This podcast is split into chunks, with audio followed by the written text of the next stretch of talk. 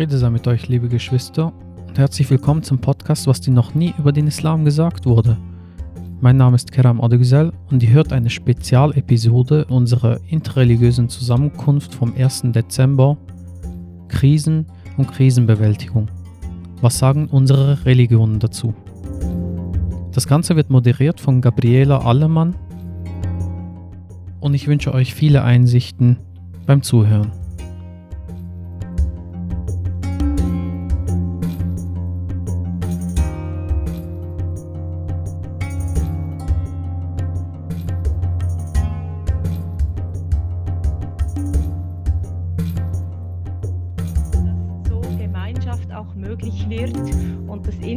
Interreligiöse Miteinander, was uns allen sehr am Herzen liegt, so auch seinen Platz findet. Auch dieses Jahr, auch in diesem ganz besonderen und außergewöhnlichen Jahr. Mitte November wäre der Begegnungsabend gewesen. Wir haben uns an diesem Abend auch virtuell getroffen und haben darüber gesprochen, ob es nicht doch einen Austausch geben sollte und haben dann beschlossen, doch, wir wollen einen virtuellen Begegnungsabend machen, um uns miteinander auszutauschen, gerade auch über diese besondere Zeit und wie unsere Religionsgemeinschaften damit umgehen. Es freut uns sehr, dass so viele von euch sich zugeschaltet haben und heute Abend dabei sind. Wir sind sehr gespannt und freuen uns auf diesen Abend. Ja, eben ein außerordentliches Jahr. Wir sind alle sehr herausgefordert von dieser Corona-Krise. Wir sind als einzelne Personen herausgefordert. Wir sind aber auch als Gesellschaft als Ganzes herausgefordert, hier mit dieser Situation umzugehen.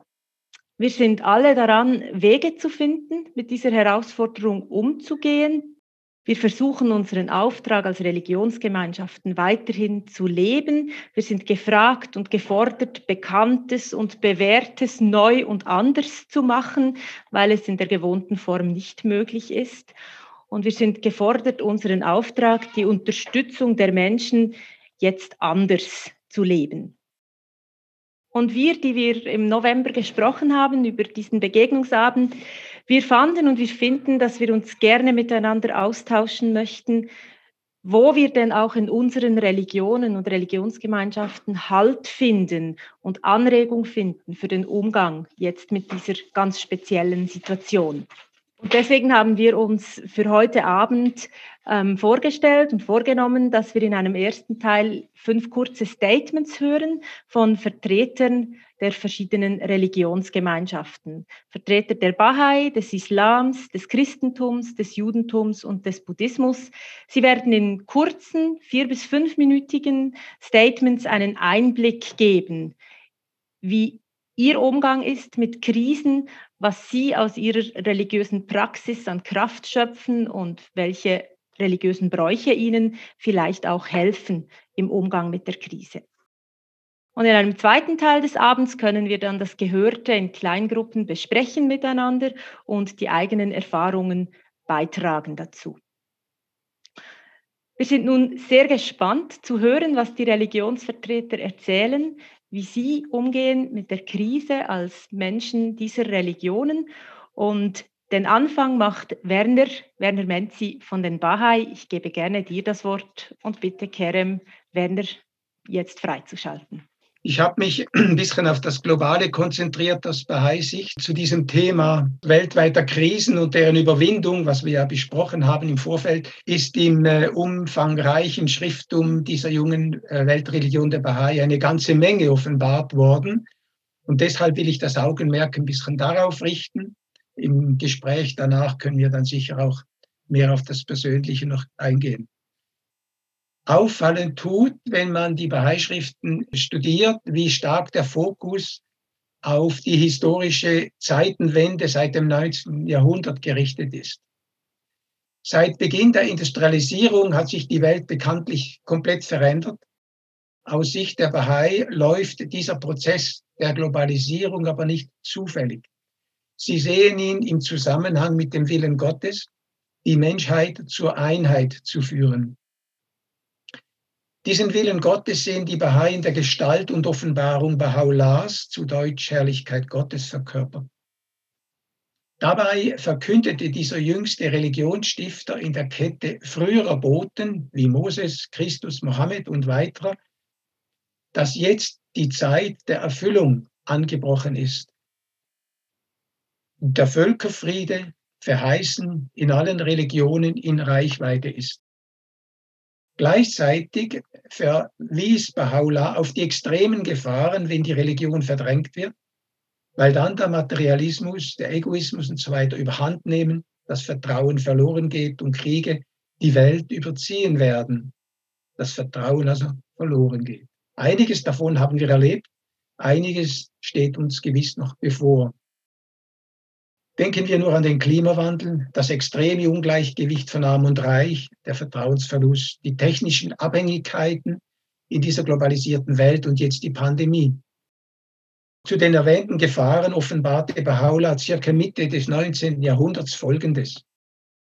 Die von den gelehrten Größen der Kunst und der Wissenschaft so oft gepriesene Zivilisation wird, wenn man ihr gestattet, die Grenzen des rechten Maßes zu überschreiten, großes Unheil über die Menschen bringen.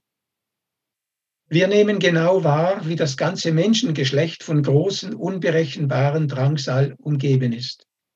Gleichzeitig prophezeite er, wie schon angedeutet, das Aufdämmern des größten Friedens, macht ihn jedoch von einem neuen Bewusstsein abhängig mit den Worten, das Wohlergehen der Menschheit, ihr Friede und ihre Sicherheit sind unerreichbar wenn und ehe nicht ihre Einheit fest begründet ist.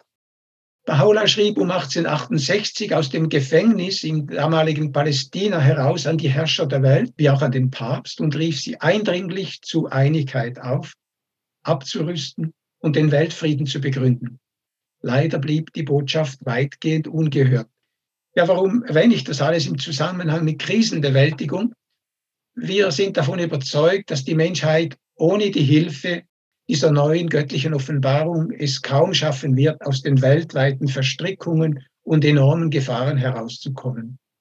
Krisen haben aber auch ihre Chancen. Lassen wir sie uns nicht entgehen.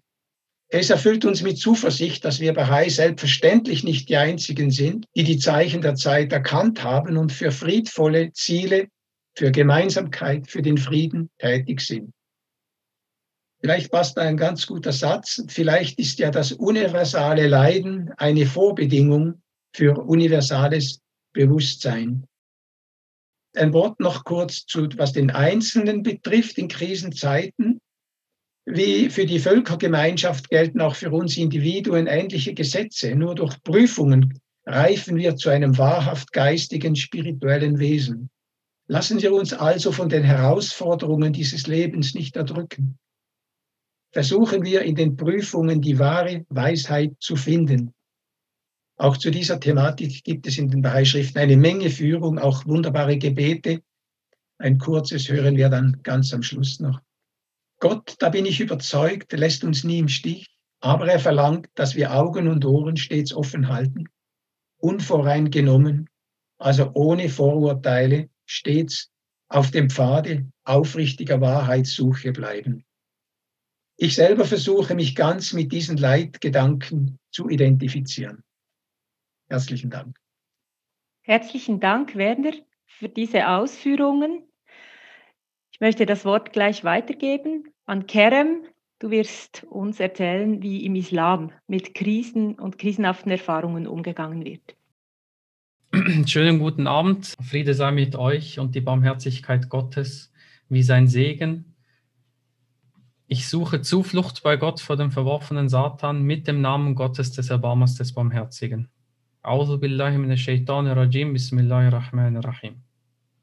Krisen werden im Koran auch besonders erwähnt. So zum Beispiel in Surah 30, Vers 41 heißt es, Verderbnis ist gekommen über Land und Meer um dessen Willen, was die Hände der Menschen gewirkt, auf dass er sie kosten lasse, die Früchte so mancher ihrer Handlungen, damit sie umkehren. Oder auch in Surah 42, Kapitel 42, Verse 30 und 31. Was euch an Unglück treffen mag, es erfolgt ob dessen, was eure Hände gewirkt haben. Und er, Gott, vergibt vieles. Ihr könnt euch auf der Erde nicht entziehen, und außer Gott habt ihr weder Freund noch Helfer. Krisen sind also etwas, was auch menschengemachtes sein kann. Etwas, wo wir aufgrund fehlendem Wissen, ob es jetzt böswillig oder unbewusst geschieht, aufgrund Ignoranz, aufgrund schlechten Zustand oder Unzulänglichkeiten, irgendetwas ist da dahinter. Eine Krise entsteht, damit wir umkehren mögen, heißt es. Damit wir die Vergebung Gottes spüren können. Wenn Krisen entstehen, dann muss ich enthaltsam sein. Ich muss mich zurückhalten. Ich muss in einen Zustand der Andacht gehen, versuchen nachzudenken, versuchen zu reflektieren, was ist jetzt gerade los. Ich habe nicht mehr die gleichen Ressourcen, ich habe nicht mehr die gleiche Kapazität, wie ich sonst ohne diese Krise hätte. Und das Üben dieser Enthaltsamkeit ist in der Gottergebenheit, auf Deutsch Islam, eines der grundlegenden Elemente der Religionsausübung. Die Botschaft, die Religion, die Texte, mit denen wir uns beschäftigen, möchte, dass wir diese konsequente Ich-Bezogenheit des Individuums auflösen und uns sich selber in einem größeren Kontext sehen. Wir sind nicht alleine und wir haben auch die Krisen anderer Menschen zu berücksichtigen. Man beginnt zu unterscheiden, welche der Gewohnheiten die Erlangung des inneren Friedens und dem Allgemeinwohl nützlich sein können, es wert sind beizubehalten und welche von denen die schlechten Eigenschaften in einem selbst hervorheben. Enthaltsamkeit sorgt nicht nur dafür, darüber zu reflektieren und das wertzuschätzen, was man für selbstverständlich erachtet, wie zum Beispiel das Leben in Frieden und Sicherheit, die Versorgung mit Lebensmitteln oder die eigene soziale Sicherheit. Sie sorgt ebenso dafür, dass ein Bewusstsein für die wirklich wichtigen Dinge im Leben in dieser Welt entwickelt und geschärft wird. Durch Enthaltsamkeit wird der Blick geschärft und man lernt Empathie und Respekt in einem Ausmaß kennen, im besten Falle, die einen dazu befähigen, darauf zu achten, dass jeder Mensch, ob jung, alt, krank oder gesund, die Möglichkeit hat, sich selbst und andere zu versorgen. Materiell oder auch geistig, emotional, spirituell. Wir lernen auch, dass es wichtig ist, eben auf andere zu schauen, auf unsere Ängste zu achten, die uns eine neue Perspektive eröffnen. Sie zwingen uns nachzudenken. Sie zwingen uns genauer hinzuschauen. Und dieser Zwang kann eine Form der Gnade Gottes sein, damit wir achtsamer sind mit uns selber und mit dem, was in uns schlummert an Kraft und Potenzial. Gott ruft uns zum Leben auf so heißt es in Sura 8, Vers 24, O die ihr euch Gottes sicher seid, antwortet Gott und seinem Gesandten, wenn er euch zu dem aufruft, was euch Leben gibt. Und es heißt auch, und sucht Hilfe in der Standhaftigkeit und im Gebet. Es ist freilich schwer, nur nicht für die Demütigen. Krisen schaffen also Raum, Raum den ich dadurch erreiche, indem ich mich entleere von all dem, was mich ablenkt, von, entferne von all dem, was mich ablenkt und Raum schaffe für Gott, für Gottes Botschaft, für sein Wirken, in welcher Form auch immer. Sei es zum Beispiel durch den Heiligen Geist oder durch die Propheten und Gesandten, Friede sei auf allen, oder durch die Mitmenschen, die liebevoll Fürsorge zeigen. Und so heißt es auch in Sura 5, Vers 2, und helft einander in Güte und Achtsamkeit und helft einander nicht in Verletzung und feindseligem Vorgehen und seid euch stets Gottes bewusst. Und abschließen möchte ich mit einer Botschaft der Hoffnung, die der Koran uns mitteilt. Sura 39, Vers 53. Sprich, O meine Diener, die ihr gegen euch selbst Übertretungen begangen habt, Gebt die Hoffnung auf die Barmherzigkeit Gottes nicht auf. Gott vergibt die Sünden alle. Er ist ja der, der voller Vergebung und barmherzig ist.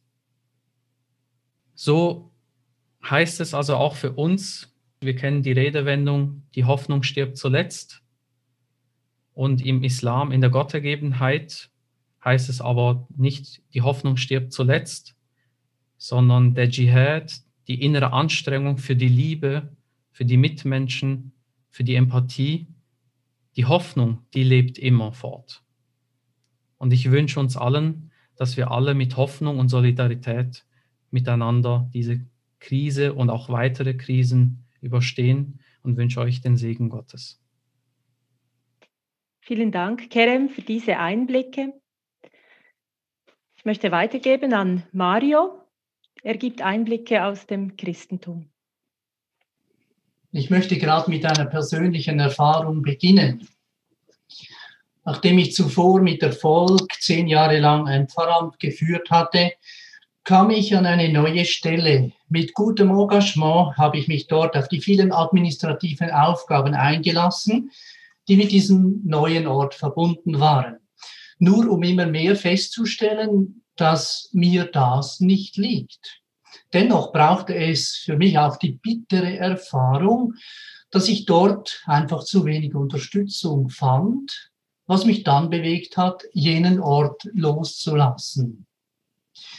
Wenn ich darüber nachdenke, wie ich diese Krise überwunden habe, stelle ich fest, dass ich in mir den Glauben fand, dass Gott auch in diesem Schmerz, den er mir zumutete, etwas Gutes für mich bewirken wollte was ich aber erst allmählich am Entdecken bin. In der Krise selbst fühlte ich mich manchmal Jesus ähnlich, der auch bloßgestellt worden ist, der sogar am Kreuz den Schrei ausgestoßen hat, mein Gott, warum hast du mich verlassen? Dort hat er die Verbindung mit Gott nicht mehr gespürt, ich fühlte mich ihm verbunden, auch wenn meine Krise viel unbedeutender war als die seine. Wie leben andere Christinnen und Christen diese Krise? Ich lese etwas aus einem Tagebuch einer Jugendlichen vor, die in einer christlichen Band mitgesungen hat, die beschreibt, wie sie mit Schwierigkeiten umgeht. Nachdem sie festgestellt hat, wie toll das Leben ist, schreibt sie, Jesus unter uns Menschen ist wirklich mächtig. Er hilft dir dabei, jede Schwierigkeit zu überwinden und gibt dir Freude, Licht, Frieden, Gelassenheit. Es gilt also für Gott zu leben. Los, Maria, so heißt sie, forderte sie sich selbst aus. Los, Maria, mach weiter, wenn die Schwierigkeiten kommen. Sag dir, Gut, danke Jesus. Liebe die Schwierigkeiten und geh weiter. Ja, Gott ist Liebe, Gott ist alles, also gibt er dir Kraft. Liebe immer, sofort und mit Freude. So die Stimme einer Jugendlichen. Aus dem christlichen Geheimnis heraus, auch ähnlich wie diese Jugendliche, lebte ein erwachsener Mann, den ich einmal persönlich getroffen habe und von dem ich gern erzählen will. Er stammte aus Vietnam. Kurz nachdem er frisch zum Bischof von Saigon ernannt worden war, wurde er verhaftet und verbrachte sehr viele Jahre in Einzelhaft. Sein Name François Xavier Yen Van Tuan. Wie hat er diese Krise überstanden? Er hat später erzählt, dass diese Zeit der Einzelhaft nicht nur Begegnungsort mit Jesus im Gebet war, sondern auch dadurch zu einer besonderen Erfahrung wurde, dass er es schaffte, mit seinen Gefängniswärtern persönliche Beziehungen aufzubauen. In einer ersten Phase hatte der Direktor die Wärter immer wieder gewechselt. Aber nachdem immer wieder alle seine Freunde geworden waren, hat der Direktor sich dazu entschlossen, die Wärter nicht mehr zu wechseln, weil er sagte, dieser Mann hat Zauberkräfte. Dabei war sein Geheimnis schlicht gelebter christlicher Glaube. Wir Christinnen und Christen können in jedem Moment der Krise das Antlitz dessen erkennen, der den Schmerz auf sich genommen hat, um uns nahe zu sein, Jesus. An ihm lesen wir ab, dass Schmerz oder Krise nicht etwas ist, das außerhalb von Gott ist, sondern mitten im Herzen Gottes verortet. Wenn wir also davon betroffen sind, haben wir Anteil an dem, was sich im Herzen Gottes ereignet, was nichts anderes ist als ein Geschehen der Liebe. Das bedeutet, dass wir dem Schmerz nicht ausweichen müssen, sondern ihn annehmen können. Umgekehrt heißt das aber nicht, dass wir im Schmerz stehen bleiben oder gar darin resignieren.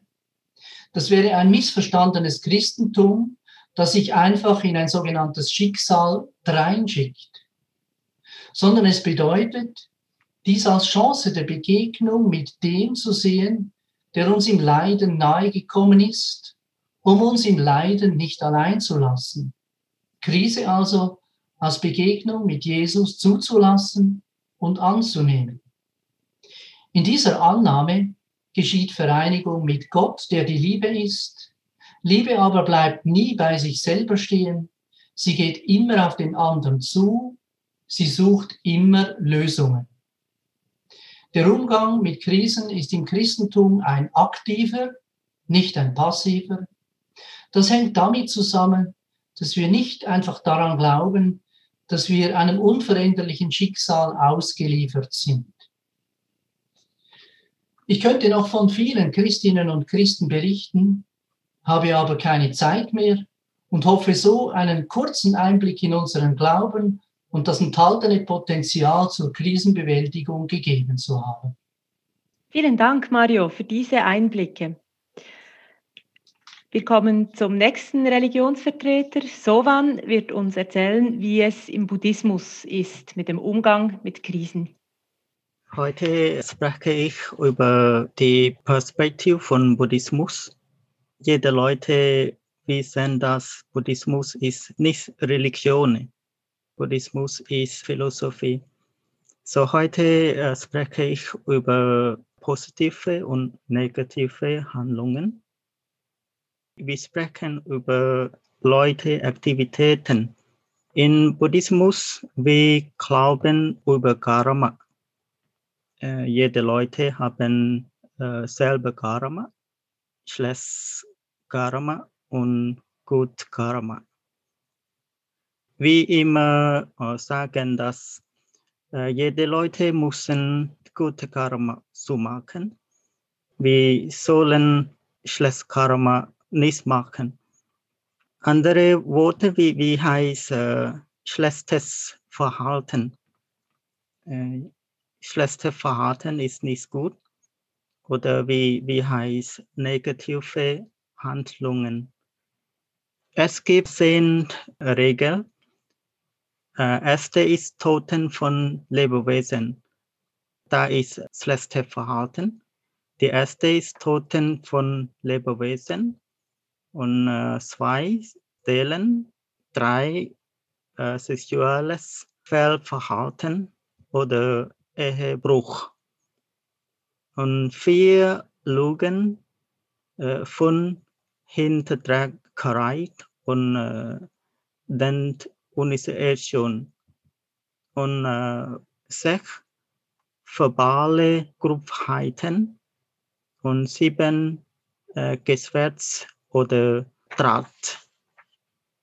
Und acht äh, Habgier, neun Überwohlen und zehn falsche Ansichten. Die sind äh, schlechte Verhalten, äh, wir, wir, äh, wir müssen nichts machen in unserem Leben.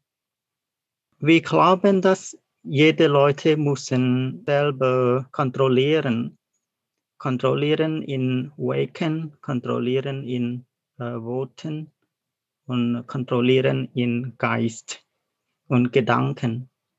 Niemand kann uns kontrollieren nur selber. Wir müssen kontrollieren äh, unseren Wegen, Gedanken und äh, Worten. Und in unserem Leben, wir müssen äh, gutes Verhalten zu machen. Es ist gegen schlechte Verhalten. Es ist nicht äh, Religion oder es ist, wir müssen gutes Verhalten zu, äh, zu machen oder wir haben positive Handlungen. Und es gibt auch zehn Regeln. Die erste Enthaltung von Toten von Lebewesen oder Verletzten, Tiere oder äh, Menschen, alle Lebewesen, wie, nicht Toten oder Verletzten. Und Enthaltung von Stellen und äh, Enthaltung von sexuellem Verhalten oder Ehebruch.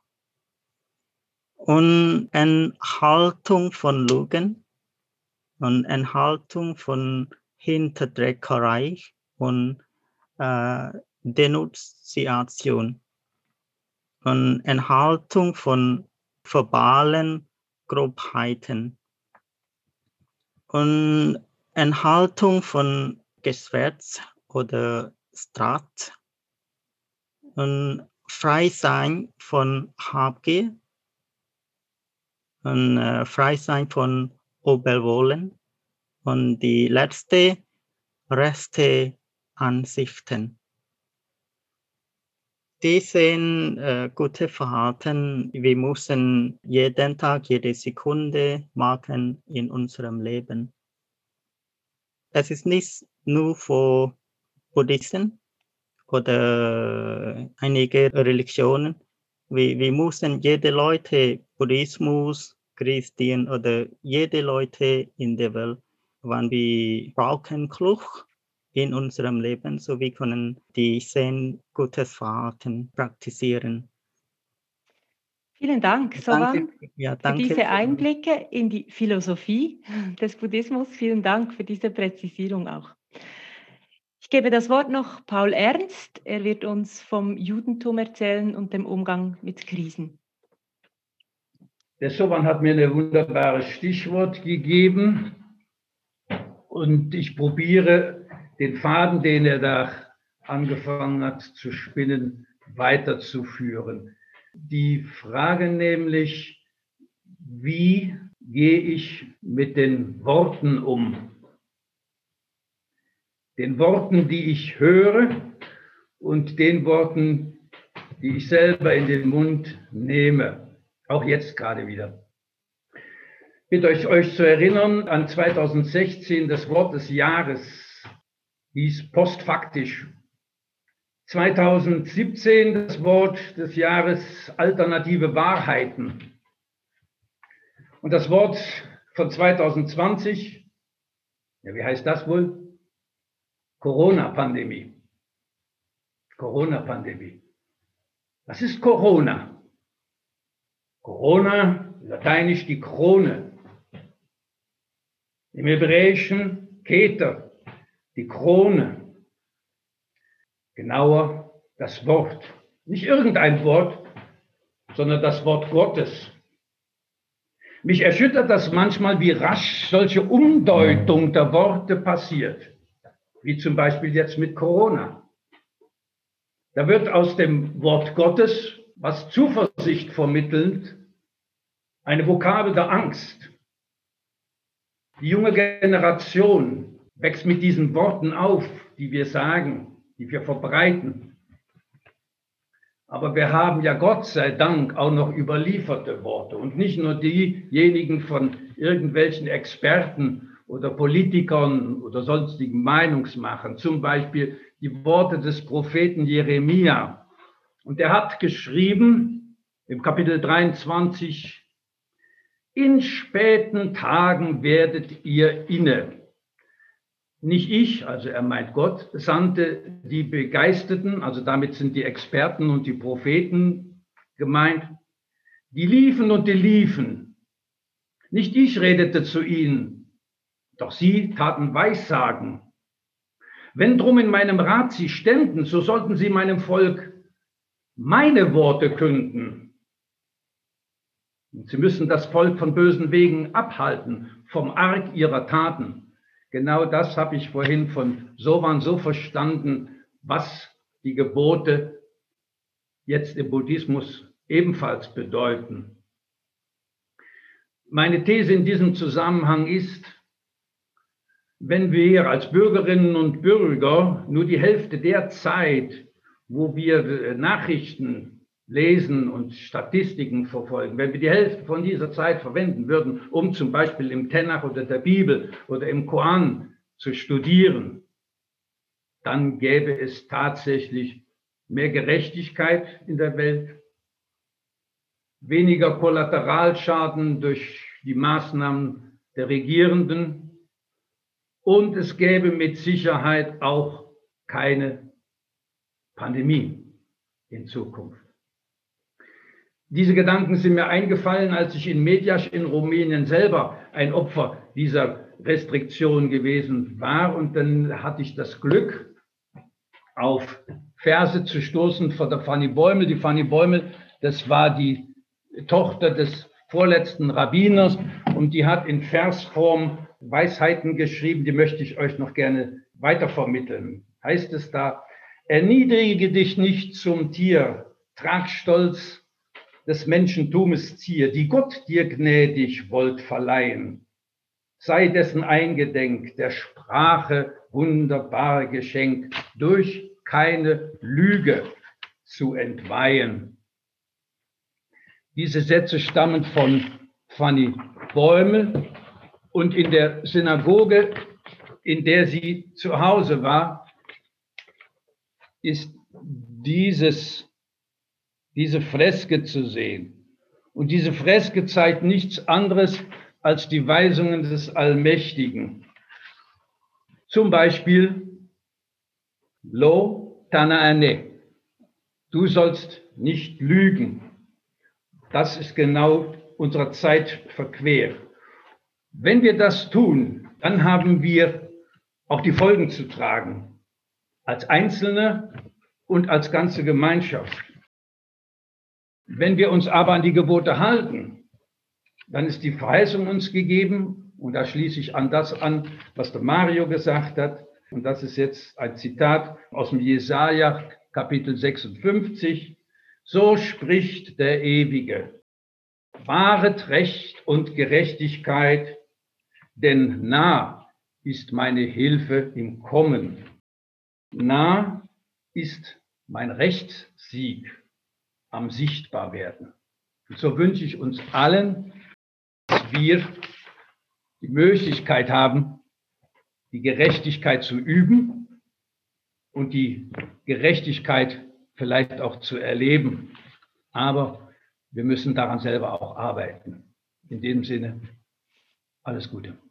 Besten Dank, Paul Ernst, für deine Einblicke und wirklich herzlichen Dank euch allen fünf, die ihr uns hier Einblicke gegeben habt, wie ihr mit diesen krisenhaften Zeiten umgeht, wie eure Religionen, Philosophie damit umgehen. Das war sehr eindrücklich für mich.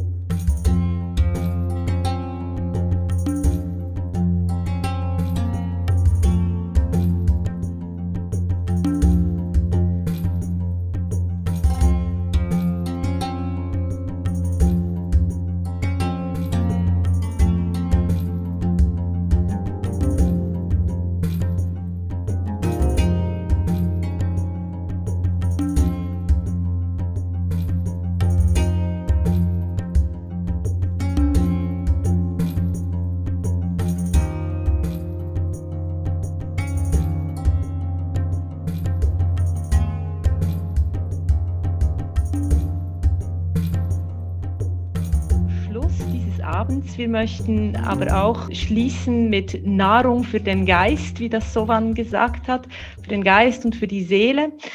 Die Vertreterinnen und Vertreter der Religionsgemeinschaften werden uns zum Schluss ein Gebet, einen Segen mitgeben. Wir haben Sie gebeten, einen kurzen Segen, ein kurzes Gebet auszusuchen.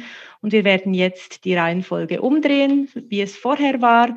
Und so bitte ich nun Paul Ernst, den Anfang zu machen und uns ein gutes Wort oder besser gute Töne mit auf den Weg zu geben. Ich möchte gerne die letzte Zeile des aaronitischen Segens intonieren, um eine Klammer zu schaffen zwischen den Worten, die wir gehört haben, und den Worten, die uns noch erwarten.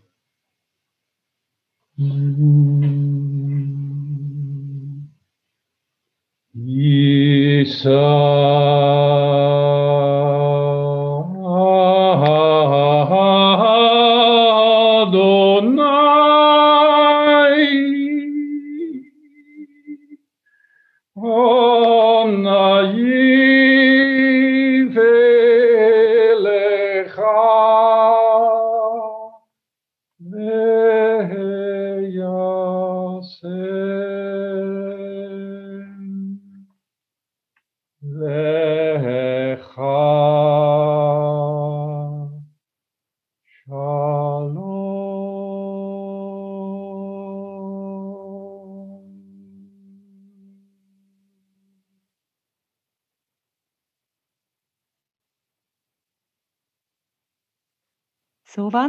ich dir das Wort geben? Okay, ich habe eine äh, liebende Gute.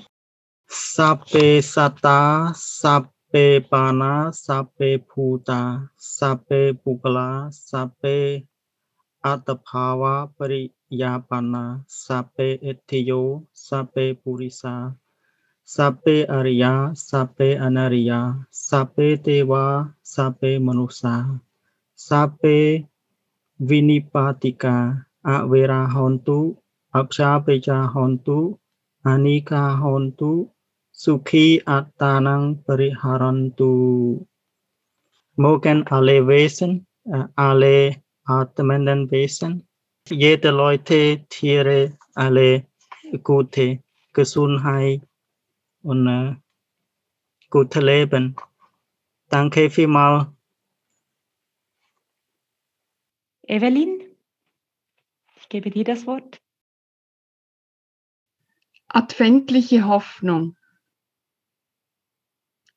Die Nacht wird nicht ewig dauern.